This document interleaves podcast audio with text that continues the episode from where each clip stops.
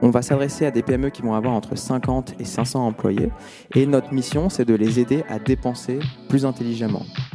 Salut, c'est Anouk du Wagon. Bienvenue sur notre podcast dédié aux entrepreneurs. Dans ce nouvel épisode, nous sommes ravis de recevoir Jordan Julie, cofondateur et CPO de Spendesk. Fondée en 2016, la fintech française Spendesk a vu le jour au sein du startup studio franco-belge eFounders. Sa mission réinventer le paiement en entreprise à la manière de Revolut ou encore N26 pour les particuliers. Pour ce faire, la société a développé une plateforme SaaS permettant aux entreprises de gérer les dépenses professionnelles de leurs employés de A à Z. Depuis sa création, Spendesk a levé 45 millions d'euros, dont 35 millions plus récemment en 2019 lors de leur dernier tour. Tout de suite, retour sur le parcours de notre invité Jordan Julie et l'histoire de sa startup Spendesk dans ce nouvel épisode des Talks du Wagon. Très bonne écoute à tous. Tout d'abord, merci beaucoup. Je suis très, euh, très honoré d'initier cette série d'apéro talk cet automne 2019. J'avais beaucoup entendu. Euh, j'ai plein de copains qui ont fait le wagon, donc je suis content de visiter les locaux une première fois. Euh, il y a plein de plantes et tout, ça a l'air, ça a l'air top. Du coup, pour, pour, répondre à ta question, donc euh, effectivement, je suis ingénieur de formation. Ensuite, après euh, après l'IX, j'ai fait un master en Californie à Stanford de computer science. Et en gros, donc c'est, c'est un peu cliché, mais c'est un peu le, le, l'Eldorado des startups. Et donc, en rentrant en France, euh, j'avais envie d'essayer d'entreprendre, ce que ce que j'ai fait avec l'un de mes meilleurs amis. Donc, c'était l'expérience startup copain, mmh. où on s'est on s'est un peu chié pendant un an et demi, on va dire ça comme ça. Euh, on a tiré quelques leçons et du coup, suite à ça, j'avais envie de, vivre un petit peu l'étape d'après d'une startup, c'est-à-dire le moment où on a un premier MVP et on commence à avoir des clients et on commence à essayer de structurer son offre. Euh, ce que j'ai trouvé chez Corp Academy, qui est une startup dans la education technology. On faisait une plateforme de MOOC pour euh, grands comptes. Et c'est une startup qui a été cofondée par l'ancien DG de Google France. Donc, euh, du coup, après la startup copain, c'était la startup d'Aaron, on va dire. Avec du coup des gars qui, qui, pesaient, qui pesaient pas mal. Et donc, j'y suis resté pendant deux ans. Euh, et en gros, j'avais un petit peu, enfin, il me manquait l'aspect euh, euh, à la fois construire un produit, mais aussi construire une culture d'entreprise. Mhm. Et du coup, dans ce contexte-là, je me suis rapproché de Rodolphe et, Guillaume, qui sont mes deux associés chez Spendesk, que j'ai rencontré via eFounders, le startup studio que vous devez connaître. Et donc, on a cofondé Spendesk quelque part en 2016. D'accord. Et tes clients, c'est qui? Qu'est-ce que, À quel besoin tu, tu réponds? Donc Spendesk, on se positionne dans la fintech. Euh, on a sorti notre produit en juin 2016, donc ça doit faire à peu près trois ans et demi. Et donc en gros, euh, on offre une solution de gestion des achats pour les PME partout en Europe. Euh, donc, on va s'adresser à des PME qui vont avoir entre 50 et 500 employés. Et notre mission, c'est de les aider à dépenser plus intelligemment. Donc, on va leur offrir une plateforme sur laquelle il y a des fonctionnalités autour de la comptabilité, du contrôle de gestion, de l'automatisation des process d'achat dans ces entreprises-là, qui généralement ne sont pas équipées, donc en gros, c'est le bordel. Et euh, on les aide en fait à mieux maîtriser euh, euh, leurs dépenses. Dans la PME, à qui tu t'adresses principalement? Donc on s'adresse au CFO et plus généralement aux, équipes financières. Donc en gros, on, va commencer à targeter des boîtes qui, à 50 personnes, généralement elles commencent à embaucher un CFO ou bien un RAF ou une personne. Elles, elles initient le, la fonction finance et on target des boîtes qui vont jusqu'à généralement l'implémentation d'un ERP qui, qui, concerne les entreprises de plusieurs centaines d'employés. Du coup, c'est euh, entre les deux notre, euh, notre sweet spot. Je crois que tu as une approche assez originale parce que finalement, je crois que tu as, deux clients dans l'entreprise, tu as, as, réussi à développer des prescripteurs sont les opérationnels. Est-ce que vous dire un peu là-dessus?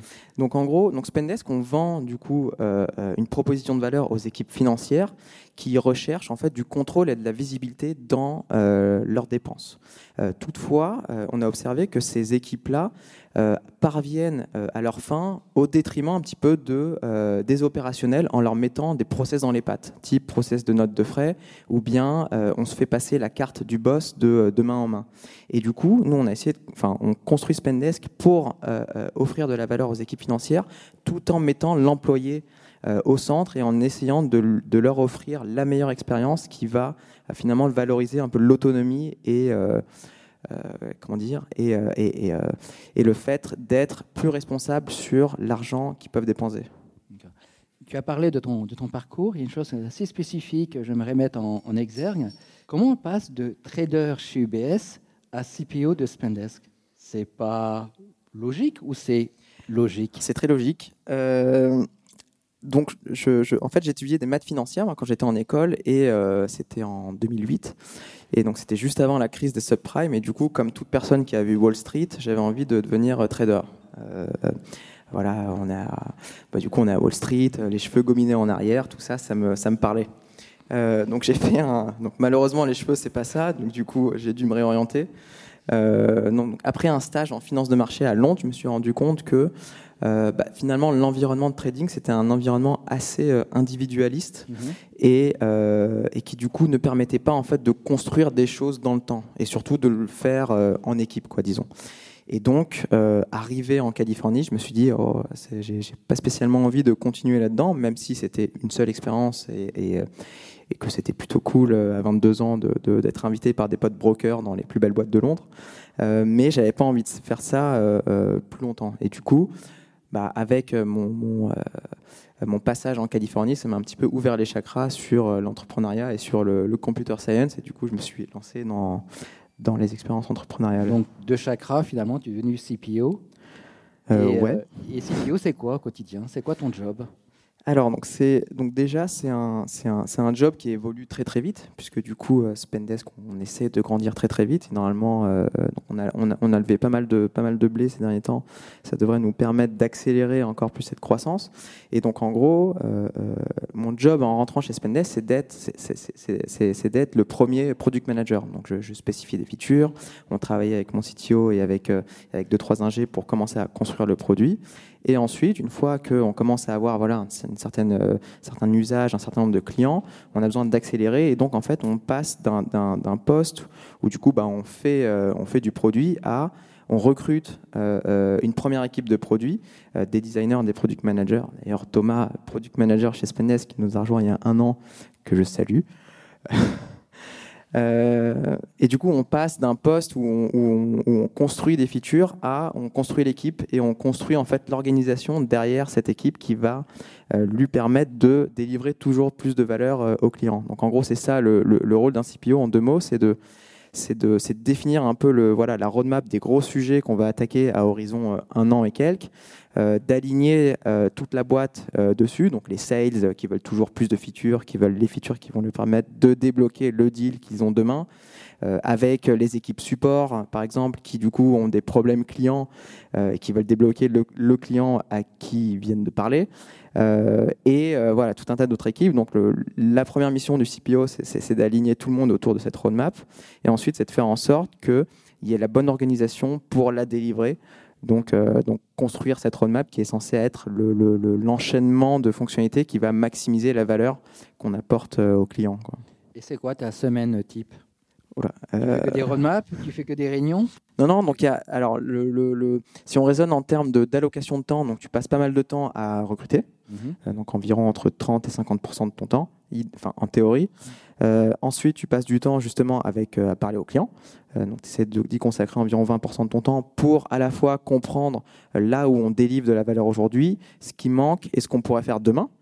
Euh, donc, ça fait déjà 70 en gros. Il reste 30%. Ensuite, tu as 30% de management de l'équipe. donc voilà, donc en fait, débloquer les personnes qui travaillent avec toi, t'assurer qu'en fait, les périmètres de chacun sont suffisamment bien clairs et ne s'overlappent pas trop pour que ces personnes-là puissent innover dans leur périmètre. Et enfin, vu qu'on ne s'arrête pas à 100%, tu as 20 derniers pourcents de un peu de run, d'échanger avec les autres parties prenantes en interne, type les sales, marketing, etc. De travailler sur des sujets type le pricing, qui sont des sujets qui sont entre le marketing, les sales et les produits. Euh, voilà, en gros. Tu as, tu as indiqué que donc, euh, la startup était née chez eFounder, Startup Studio. C'est ça.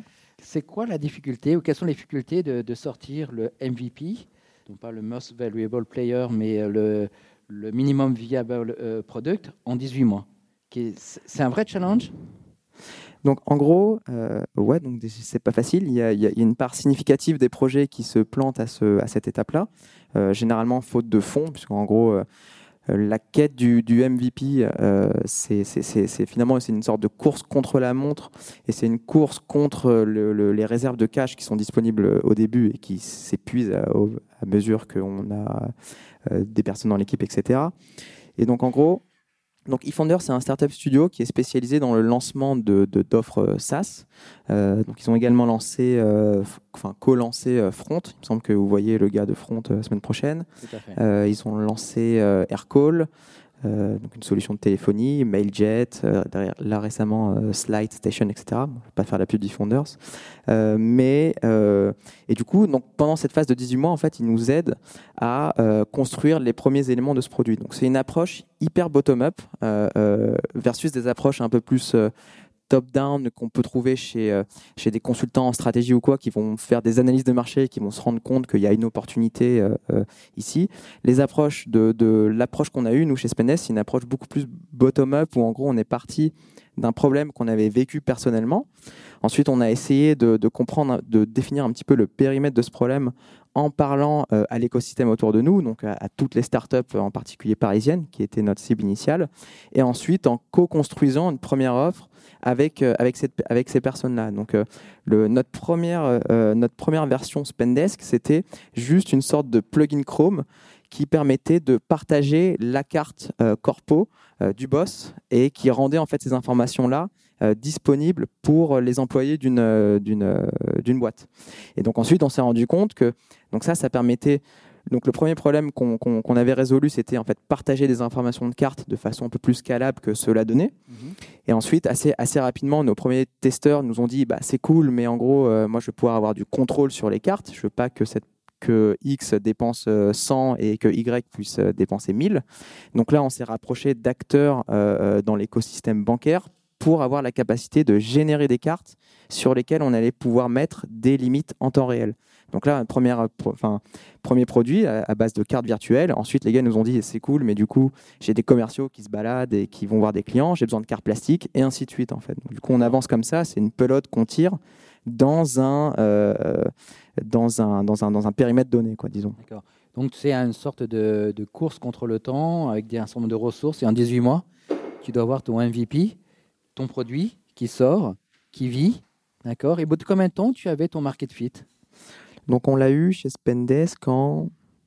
Euh, on, peut dire qu'on l'a eu en 9 mois, dans le sens où le, product, market fit, product market fit s'est défini comme euh, tu as un certain nombre de clients, et si tu leur demandes, si tu leur poses la question, euh, à quel point est-ce que vous seriez déçu si on vous enlevait le produit Si tu as plus de 40% des clients qui disent extrêmement déçus, bah, du coup, tu as un product market fit au sein de cette première euh, cible que tu as adressée euh, par chance, on va dire. Du coup, nous, on a eu ça après 9 mois, donc en gros en juin 2016, quand on a lancé notre produit. 9 mois après les 18 mois Non, non, non, après le, depuis enfin, Rodolphe a, si tu veux, écrit, Rodolphe CEO a écrit les premiers éléments de Spendesk en septembre 2015. Donc, euh, neuf mois après ça, on avait euh, une cinquantaine de clients qui étaient prêts à payer pour Spendesk. Et donc, du coup, à partir du moment où tu as des clients qui, qui expriment le fait qu'ils seraient extrêmement déçus, qui sont prêts à payer, que du coup, tu commences à structurer une équipe d'environ 10 personnes autour du produit, sales et customer success, bah là, on peut considérer que tu es prêt à, enfin, que as ton MVP et que du coup, tu es prêt à aller chercher des fonds pour passer à l'étape euh, d'après. D'accord. Donc, ce produit-là, ben, il, a, il a évolué. Tu as fait pas mal de pivots. Pourquoi tu les as fait? Comment tu les as fait, ces pivots-là? Tu les as fait sur demande d'investisseurs, sur demande de clients, sur mieux vendre, résoudre des problèmes? Alors, on n'a pas, enfin, je te corrige, on n'a pas spécialement euh, pivoté dans le sens où on est resté en fait cohérent sur euh, la problématique mhm. initiale qu'on voulait résoudre, donc euh, faciliter en fait l'achat et les dépenses en entreprise, mais on a eu une approche un petit peu par cercle concentrique, je dirais, dans, le, dans, notre façon de résoudre ces problèmes. Donc on a commencé par résoudre le problème de euh, je suis une PME euh, et je dois gérer mes achats en ligne. Donc, par exemple, mes abonnements, SaaS, mes budgets euh, digital marketing. Donc, on a commencé par résoudre avec notre offre de carte virtuelle. Ensuite, ces entreprises nous ont dit c'est cool, du coup, maintenant, j'ai mes office managers et mes équipes marketing qui utilisent votre produit au quotidien. On est prêt à payer pour ça, etc. Maintenant, j'aimerais en fait centraliser plus de dépenses sur votre plateforme. Et en fait, ça a été, là, ces deux dernières années, ça a été un petit peu la course à essayer d'offrir un maximum de features pour centraliser en fait toutes les dépenses d'une entreprise sur Spendesk afin de lui, afin de lui offrir pardon, la plateforme qui va lui permettre de gérer l'ensemble, euh, de piloter l'ensemble de ses achats. Et donc, on a été comme ça un petit peu de proche en proche, où après les dépenses en ligne, on a géré les dépenses en déplacement avec notre système de carte plastique. Ensuite, on a fait une solution d'expense. Là, dernièrement, on a sorti un module, c'est d'ailleurs Tom qui s'en occupe, euh, un module de gestion des achats fournisseurs, où maintenant on émet des virements. Donc, en fait, de proche en proche, on arrive à finalement capter toujours plus de use case dans le domaine du, du paiement en entreprise. Donc c'est un petit peu ça la ligne, la ligne directrice, quoi, disons. Très bien. Tu es euh, sur des chiffres, les chiffres sur la compta. La compta ne mène pas droit à l'erreur. Le deuxième chiffre après la virgule doit être bon. Quelle stratégie tu as mis en place pour justement être zéro erreur? Alors, avoir le euh, produit parfait. Donc le, le, le, le c'était quoi? C'était on, il est où Edouard On peut dire les derrière là, c'est ça. Euh, le, zéro erreur n'existe pas malheureusement. Donc on a on a eu quelques bugs dans, l'histoire de Spendesk, on va dire c'est comme ça. Euh, en gros, effectivement, donc, vu qu'on manipule l'argent de nos clients, euh, il faut être quand même euh, assez fiable dans, l'approche. Donc, en gros, on a la chance de. donc, l'une des façons de faire, en fait, c'est de recruter des ingénieurs qui vont être très produits. Euh, euh, et, notre associé Guillaume, qui est du coup CTO, est un peu le, le, plus produit des CTO que je connaisse. Et du coup, en fait, ça va pas être un ingénieur qui va aimer coder juste pour coder, mais il va s'intéresser en fait à la problématique finale euh, de l'utilisateur. Donc en fait, Guillaume et moi, on s'est bouffé des bouquins de comptable, de compta, pardon, pour comprendre, pour comprendre vraiment quels, quels, étaient voilà les, les, les enjeux. Et du coup, euh, ça nous permet en fait de euh, pas coder un peu dans le vide et pas, pas coder n'importe quoi. Euh, donc ça, déjà, c'est un, premier élément. Donc en fait, passer du temps avec tes utilisateurs, passer du temps à essayer de comprendre leur métier pour ensuite leur proposer des features qui vont, qui vont dans le bon sens. Et ça, mobiliser en fait toute l'équipe produit et tech sur cette problématique-là, c'est l'un des éléments les plus importants. Et ensuite, euh, euh, le deuxième truc, c'est faire un maximum de tests. Donc, en fait, en amont, rédiger des euh, cahiers de tests, des cahiers de recettes, etc. Ce qu'on ne fait pas, ce qu'on devrait faire pour, et ça, ça devrait te permettre de, de, limiter le risque d'erreur, quoi, disons. Tu as évoqué plusieurs fois la notion de, de pricing, de prix. Comment on détermine un prix? Sur une innovation C'est pas facile. Alors c'est le sujet le plus dur, euh, je pense, le pricing. Euh, d'ailleurs, il y a un bouquin qui s'appelle Monetizing Innovation qui, euh, que je recommande, qui est très très bien. bouquin qu'on m'a recommandé et après la lecture de ce bouquin, en fait, on se rend compte qu'il faut qu'il y ait une personne qui soit dédiée au sujet de pricing, parce que soit on price en fait n'importe comment et du coup en fait, on, potentiellement, on crée des, euh, différences d'incentives de, entre le, produit et la valeur qu'on apporte, ou bien juste on perd, euh, on perd potentiellement de l'argent. Donc le, pricing, c'est un, sujet extrêmement complexe. En gros, les, les, euh, différentes composantes à bien comprendre, c'est premièrement la value métrique. Donc en fait, généralement sur les pricing SaaS, il y a un prix fixe, 99 balles, plus X par user. Donc la plupart des SaaS ont un pricing qui est proportionnel à, l'utilisateur. C'est pas forcément vrai euh, de, euh, de, tous les SaaS en fait. Il faut avoir du coup donc la value métrique, c'est euh, la dimension suivant laquelle on va indexer mhm. le pricing. Et du coup, l'utilisateur n'est pas nécessairement l'optimum. Et donc en fait, en discutant finalement avec, avec des utilisateurs, tu comprends quelle est selon eux la value métrique qu'ils trouvent le, le, plus la, la, plus fair, disons, et sur laquelle tu peux indexer un pricing qui fait sens. Euh, donc, par exemple, dans, ce bouquin, donc, il raconte l'histoire de, Michelin. Euh, qui a complètement euh, innové là-dessus. Donc en fait, Michelin, donc, ils produisent des pneus, ils se positionnent sur, quand même sur du haut de gamme de pneus, en particulier pour les camions. Et Michelin, du coup, commençait à se faire éclater par des, par des concurrents chinois qui proposaient du low cost. enfin des, plutôt des pneus un peu plus low cost. Ensuite, Michelin, en, allant parler à leurs clients camionneurs, etc., se sont rendus compte que finalement, euh, euh, ce, que les, ce que les camions voulaient, c'était changer de pneu le moins possible. Parce qu'un pneu qui crève, faut le changer, le gars est immobilisé, c'est chiant, etc. Donc du coup, Michelin a changé son business model, son pricing, où il commençait à, enfin, où à l'époque il vendait au pneu, donc euh, X euros le pneu, à un pricing en fait sur la distance parcourue avec tes pneus. Donc en fait, le pneu était gratuit, le changement de pneu était gratuit, mais les camions payaient à l'utilisation des pneus. Et en fait, en faisant ça, ils ont pu complètement réaligner les incentives entre leur proposition de valeur, faire des pneus haut de gamme, et ce qu'attendaient leurs clients, euh, rouler un max sans, euh, sans crever. Et donc, en fait, c'est ce genre de démarche euh, qu'il faut sans cesse faire pour, euh, pour euh, pricer son, son, son software le, le, mieux possible. Euh, c'est encore, encore un work in progress chez Spendesk. On n'est pas complètement satisfait de notre pricing. C'est assez difficile, mais voilà, c'est un effort en fait permanent. Quoi. Donc, bien comprendre le business du client, bien comprendre ses métriques, bien comprendre finalement ce qui est important pour lui. Exactement. Et comment on peut scaler derrière. La confiance, on est sur des chiffres. Tu as été trader, la notion de confiance est, euh, est, importante.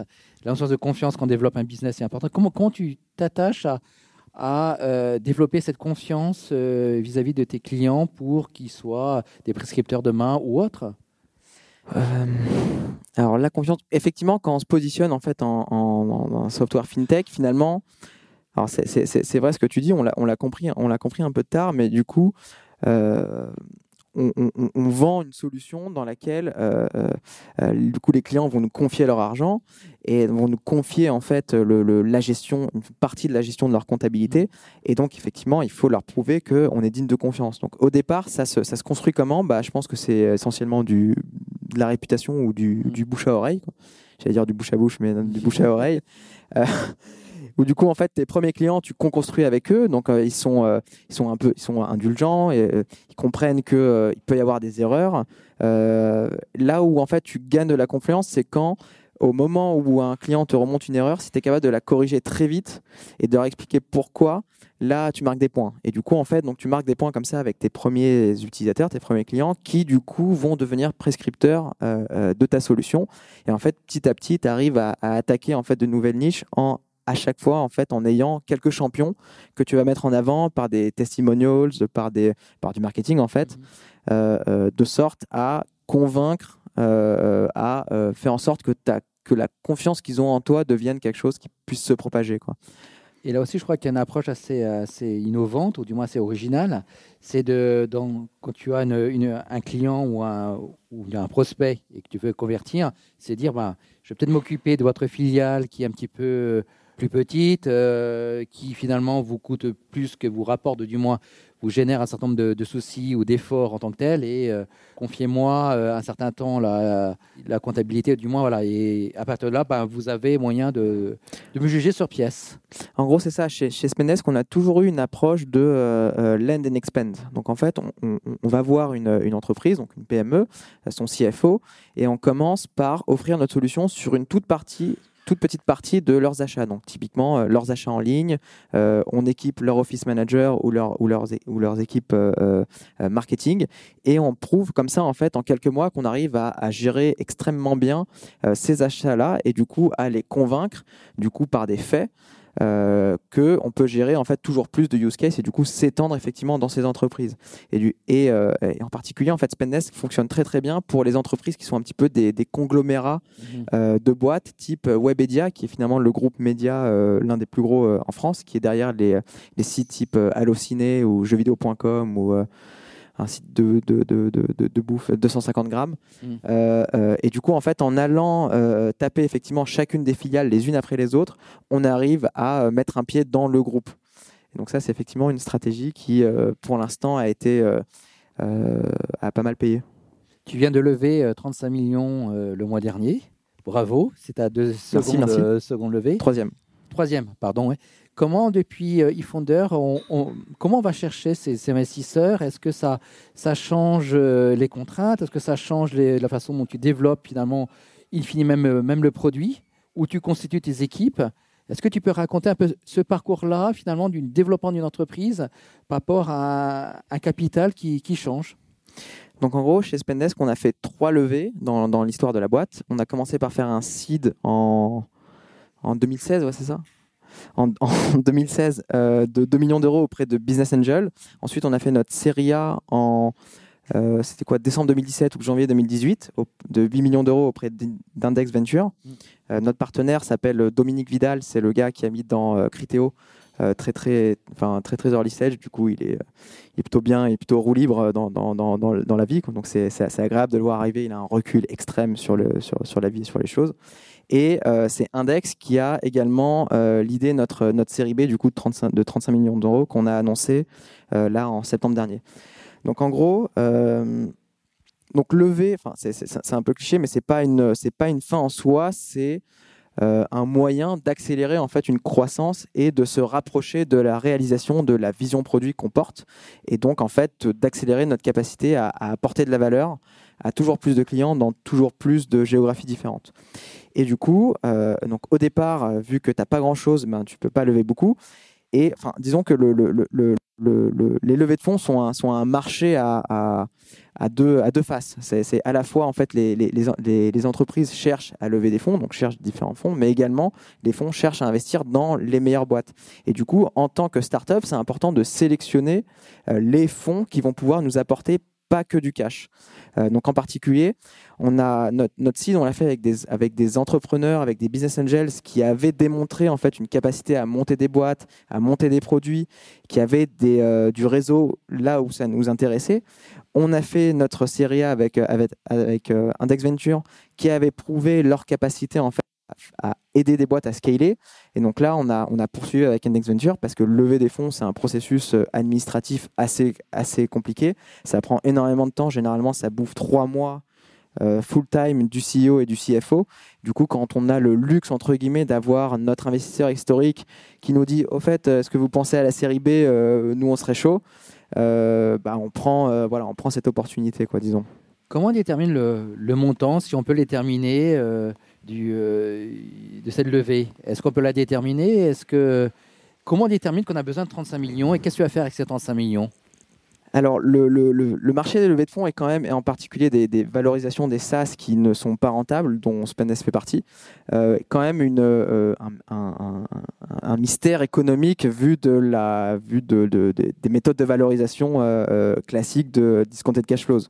Donc, on ne peut pas se baser là-dessus. Donc, en fait, ce qu'on vend lors d'une lors levée de fonds, c'est pas c'est pas ton c'est pas ton résultat, c'est pas ton chiffre d'affaires, mais c'est ta c'est l'accélération en fait de tes chiffres et euh, ton potentiel marché adressable. Mm. Et du coup, donc c'est là-dessus que se basent les discussions.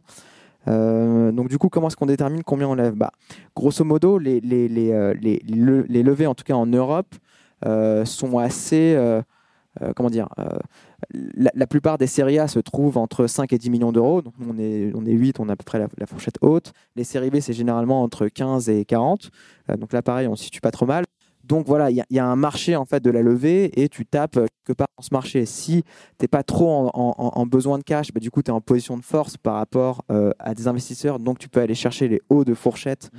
euh, qui, enfin des, des, levées. Si tu es bien avancé dans dans ton product market fit ou dans tes étapes de, de, scale, après, pareil, tu peux, tu peux potentiellement lever plus. Donc en gros, les, montants que tu lèves, c'est voilà, c'est des discussions, euh, c'est pas, c'est pas très analytique, quoi. Et derrière, les, valorisations sur lesquelles tu te mets d'accord, pareil, c'est des discussions un petit peu, voilà, qui, euh, qui aura la plus grande gueule, quoi, disons. Euh, mais ensuite, tu vends évidemment un plan d'action euh, post, euh, post levée. Donc en mm. fait, tu exprimes une grosse maille où est-ce que tu comptes investir ces 35 millions, donc une certaine partie dans euh, de la croissance sales marketing, une autre partie dans de la croissance produit edge. Donc en fait, tu vends un plan de recrutement et derrière une roadmap que tu veux réaliser dans un temps parti, généralement entre 12 et 24 mois après chaque levée. et si ça se passe bien, après, soit tu as atteint une forme de rentabilité ou soit tu, tu, tu relèves. Et à chaque fois, tu as des, contraintes particulières euh, suivant tes investisseurs. Est-ce que tu as des contraintes supplémentaires? Est-ce que la, gouvernance a un petit peu euh, évolué?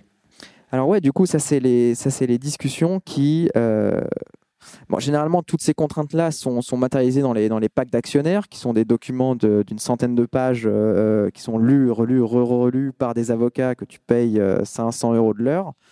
Donc, tu essayes de faire en sorte de converger le plus rapidement possible vers, euh, c'est un métier fascinant, euh, euh, avocat d'affaires. Je, ça, ça, me pensait à une histoire où du coup, lorsqu'on préparait notre levée, l'avocat nous écrit avec Rodolphe en disant voilà, si vous voulez, rendez-vous dans vos bureaux.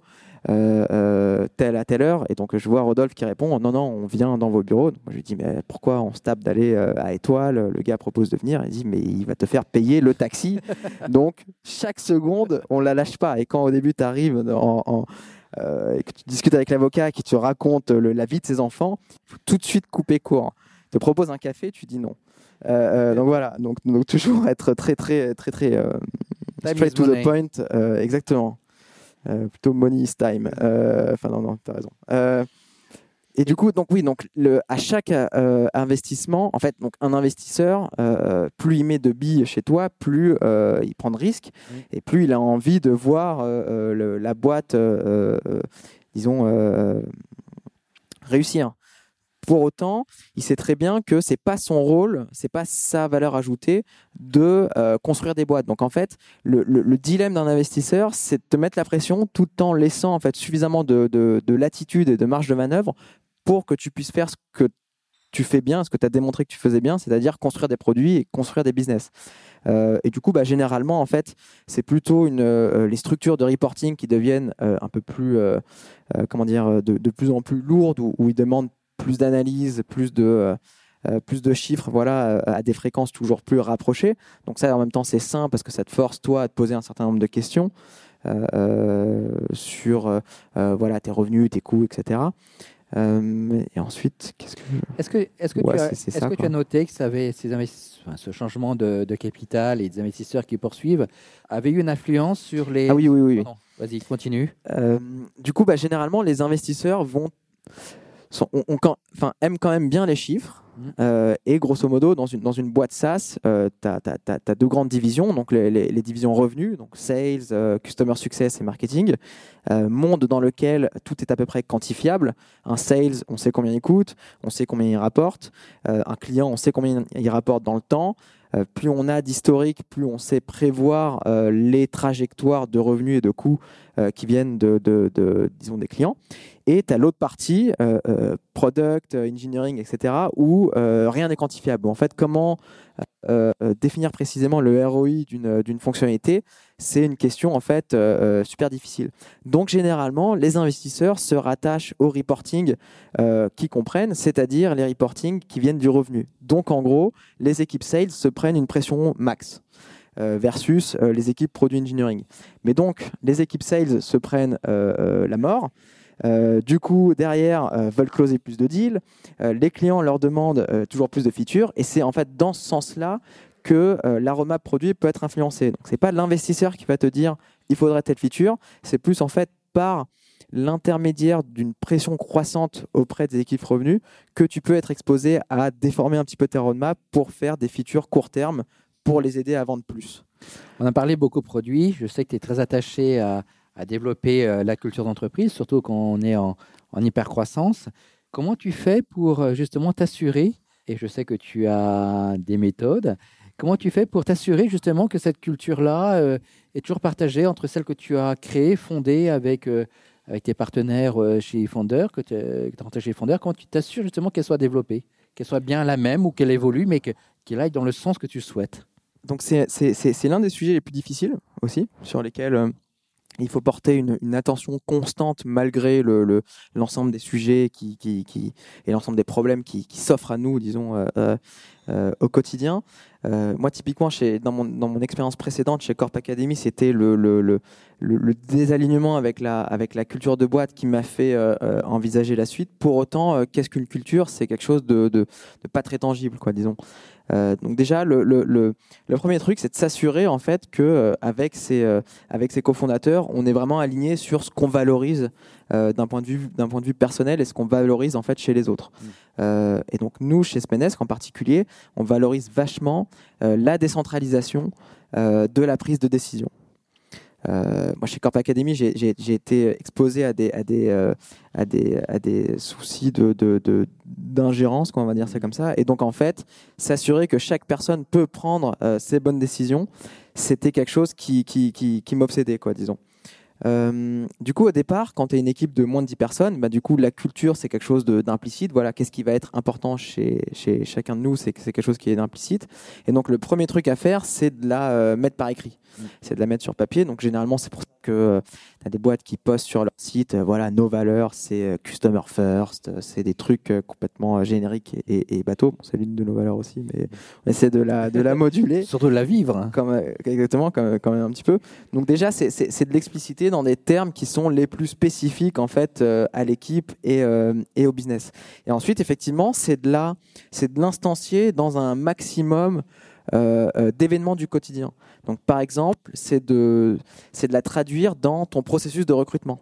Donc chez Spendesk, on a un cultural fit euh, qui est censé être un, un, entretien dans lequel un peu plus casual, dans lequel on essaye de valider l'adéquation entre le candidat et son expérience avec nos valeurs par, par une série de questions qui se veut scripter, donc la plus objective possible. donc ça premièrement. Deuxièmement, on la répète. Euh, on essaie de répéter la culture un maximum. Donc à chaque onboarding de nouvelles, euh, de nouvelles recrues, à chaque euh, off-site qu'on fait, à chaque fois qu'on fait un point sur le business, on commence par réexpliquer quelle est notre culture et quelles sont du coup nos, on appelle ça nos operating principles. C'est les sortes de grandes tables de la loi qui est censé guider un petit peu notre, notre prise de décision au quotidien.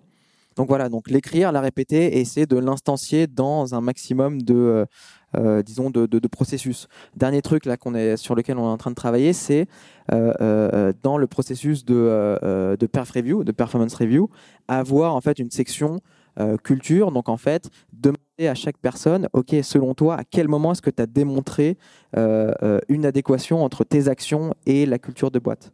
Et du coup, évaluer en fonction de ça. Donc en fait, avoir une culture et l'écrire, c'est bien, mais c'est pas tout. Il faut aussi qu'elle soit vivante, instanciée au, quotidien. Vivante et, et, incarnée.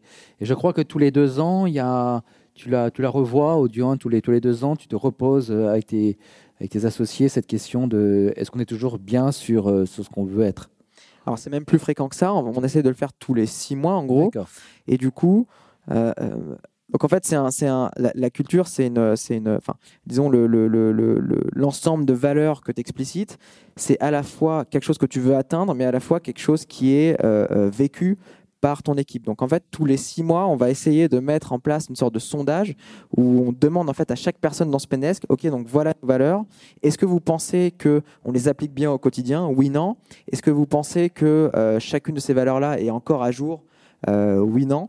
Et du coup, en fait, comme ça, faire converger le, ton système de valeurs avec comment est-ce qu'il est perçu et comment est-ce qu'il est vécu par l'équipe vers quelque chose que tu veux et qui existe, quoi, disons.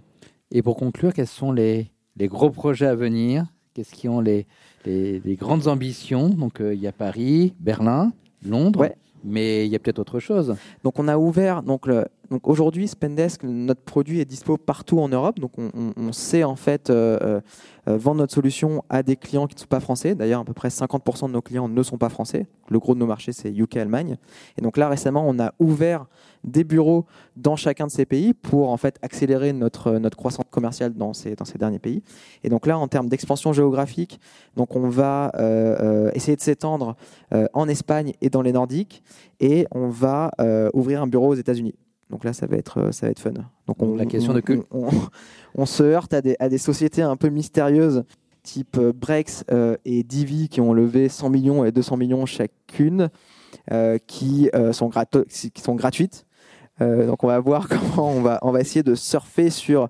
Donc ils dépensent des budgets marketing fous. Brex a, typiquement a, acheté un café à San Francisco. C'est une sorte de grosse de gros hacking, quoi, disons on va essayer de surfer sur euh, leur euh, euh, sur leurs dépenses monstrueuses en marketing pour, pour faire un peu notre, notre place, notre trou, quoi, disons, on va dire. Bon, comme tu le sais, le wagon forme des futurs entrepreneurs. Quels conseils tu aurais à, leur donner de ton expérience? Voilà je pense que le premier truc, c'est euh, euh, essayer de trouver du coup une, équipe euh, fondatrice et passer un maximum de temps à s'aligner avec, avec ses cofondateurs. Donc s'aligner sur bah, justement votre système de valeurs, qu'est-ce qui est important pour vous? Est-ce que c'est de construire des beaux produits? Est-ce que c'est de construire des trucs qui marchent? Est-ce que c'est de le B2B, le B2C, etc. Est-ce que vous voulez faire quelque chose d'honnête? Est-ce que vous voulez faire quelque chose de court terme? Est-ce que voilà Il y a plein de trajectoires possibles. Il n'y en a pas une qui, sont, qui est mieux que l'autre, je pense. Euh, c'est de s'aligner aussi sur, le, sur le, la vision long terme. Est-ce que vous voulez construire quelque chose de gros ou juste une cash, une cash machine, etc. donc ça, ça, ça c'est le truc le plus important. Essayer de s'assurer qu'il y ait quand même une forme de, bon, c'est assez générique, mais ça reste néanmoins vrai, une forme de complémentarité entre euh, mes complémentarité qui va pas être non plus complètement exclusive. Euh, en fait, il faut un peu voir le, euh, si vous voulez, l'équipe fondatrice, elle doit couvrir en fait un, maximum de surface en termes de sujets qu'elle saurait instancier, mais en même temps que les, les cercles de compétences de chacun des, des cofondateurs soient pas complètement disjoints, de sorte à pouvoir se parler, à se comprendre et à s'intéresser aux problèmes de l'autre. Donc, c'est de s'assurer qu'il y a une complémentarité et qu'en gros, vous allez pouvoir vous challenger, vous faire chier sur vos scopes euh, respectifs. Euh, tout en ayant, tout en couvrant un maximum de sujets. Donc je pense que c'est ça le truc principal. Et derrière, c'est un peu de, un peu de chance sur euh, où taper au début, euh, bien vivre en fait le, le, comment dire le, le la, enfin essayer d'avoir une, forme de passion, soit pour l'utilisateur, soit pour le problème que vous voulez résoudre. Moi, typiquement, dans ma première expérience, la Ribble, en fait, on s'est rendu compte après un an que le marché de la presse, on s'en foutait. Euh, qui était le, la boîte dans la, qui, la solution qu'on essayait de construire. Donc après un an de s'être essoufflé, on s'est dit, mais en fait, euh, on s'en fout. Euh, et on n'est pas du tout complémentaires, donc arrêtons-nous, mais restons copains. ne soyons pas fâchés. Donc je pense que c'est les, je, pense que c'est les, les, les, deux trucs principaux. je suis recruteur et je recrute pas mal de, euh, de, profils tech, euh, produits. Euh, tu disais que bah, pour recruter des personnes chez Spendesk, vous regardiez surtout si la personne est un bon ingé produit.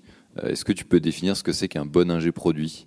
Alors c'était vrai au début, c'est plus forcément vrai aujourd'hui, dans le sens où bah, schématiquement, en fait, tu vas avoir des ingénieurs qui vont être drivés soit par en fait le, l'enjeu technique, euh, par exemple, euh, des ingénieurs qui vont vouloir euh, manipuler énormément de données, dans lesquels tu vas avoir des enjeux de scalabilité, de performance, de, trucs comme ça, ou bien des ingénieurs qui vont être intéressés par la finalité de ce qu'ils construisent. Et je pense que du coup, il faut une équipe qui mêle un, qui mêle un peu les deux. Donc du coup, tu vas avoir des ingénieurs qui vont vachement challenger les product managers sur mais est-ce, qu'on, est-ce que ce qu'on fait c'est bien? Comment est-ce qu'on va modéliser ça?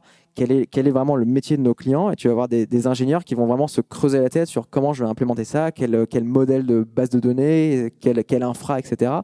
Et du coup, il faut, il faut réussir à, conjuguer les deux, Donc au départ, je pense que, enfin nous, Spendesk, on a commencé par avoir une équipe d'ingénieurs full stack très produit, de sorte à pouvoir construire en fait un maximum de features et d'expériences le plus rapidement possible. Et maintenant qu'on est dans une phase, euh, on va dire, de scale, quoi, je pense, qu'on peut le dire, ben, on va chercher des personnes qui vont être plus spécialisées sur des verticales données. Donc une personne qui va être spécialisée en DevOps, une autre qui va être spécialisée en QA. Voilà. Enfin, du coup, le, le, le, enfin, le, le, monde du développement software a plein de verticales euh, hyper intéressantes.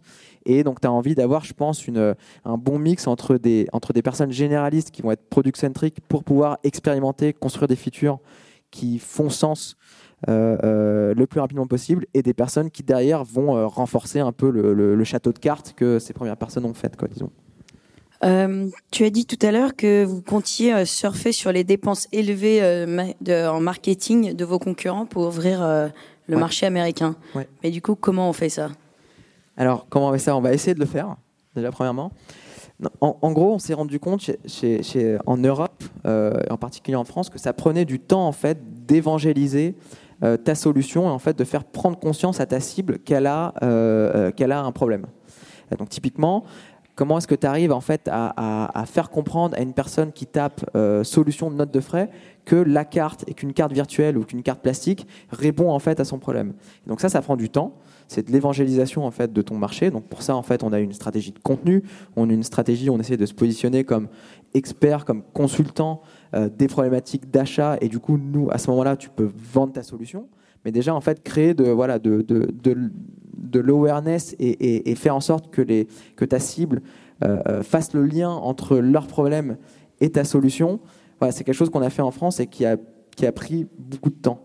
Là, aux États-Unis, donc on a, on, a, on a des potentiels concurrents qui dépensent des blindes euh, dans justement en fait évangéliser le marché autour de la carte corpo nouvelle génération, etc.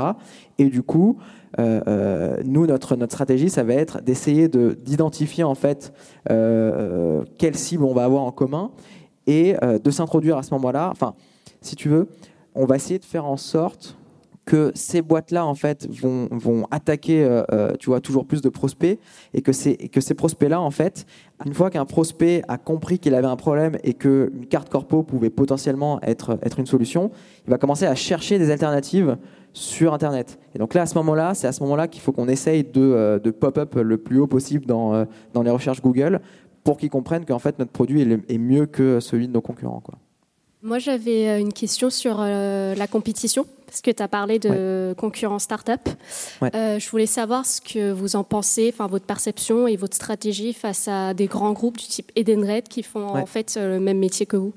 Alors, ils font pas exactement le métier dans le sens où Edenred sont spécialisés en tickets resto, a priori.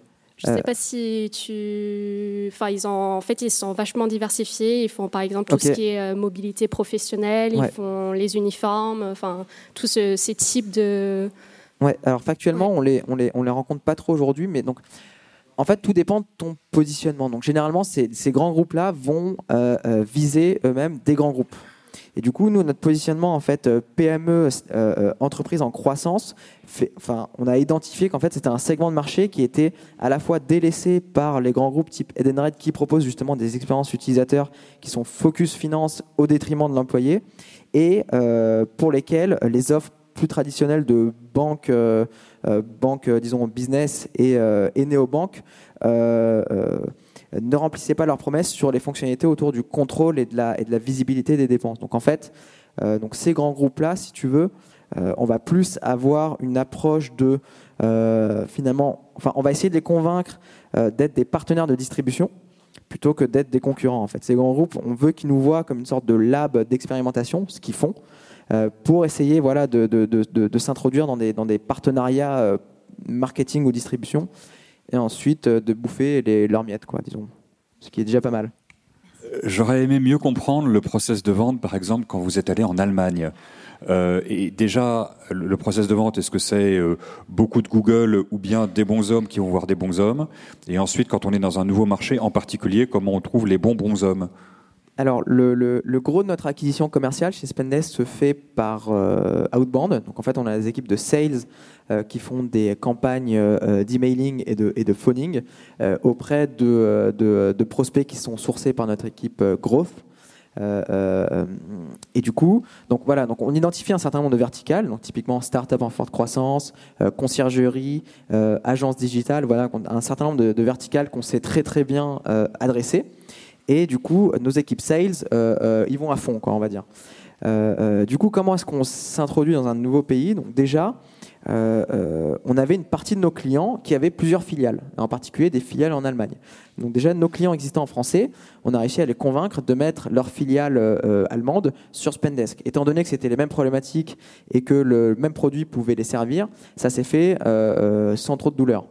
Ensuite, ces filiales locales, bah, en fait, créent, tu essaies de créer un, écosystème, un effet un peu boule de neige, et aller taper deux, trois, enfin, deux, trois verticales bien, bien définies dans lesquelles ces filiales sont. Et ensuite, de proche en proche, tu arrives comme ça à, t'implanter euh, euh, géographiquement. Donc, jusqu'à présent, on l'avait fait à distance. Euh, donc on a, des, on a des équipes commerciaux qui sont des équipes commerciales, pardon, qui sont dédiées à des, à, des, à des, marchés, mais qui opèrent depuis la France et qui font quelques déplacements pour aller voir les plus gros clients. Et en fait, on se rend compte que pour accélérer, en particulier pour recruter euh, toujours plus de forces commerciales, on a besoin d'ouvrir des pays euh, dans ces bureaux-là pour euh, recruter, disons, localement et, accélérer cet effort-là. C'est fini pour aujourd'hui. Merci d'avoir écouté ce podcast. Si cet épisode vous a plu, pensez à vous abonner sur iTunes ou Spotify. Et si ce n'est pas déjà fait, je vous invite à laisser un avis et à le partager sur vos réseaux préférés. À la semaine prochaine pour un nouvel épisode. Salut à tous!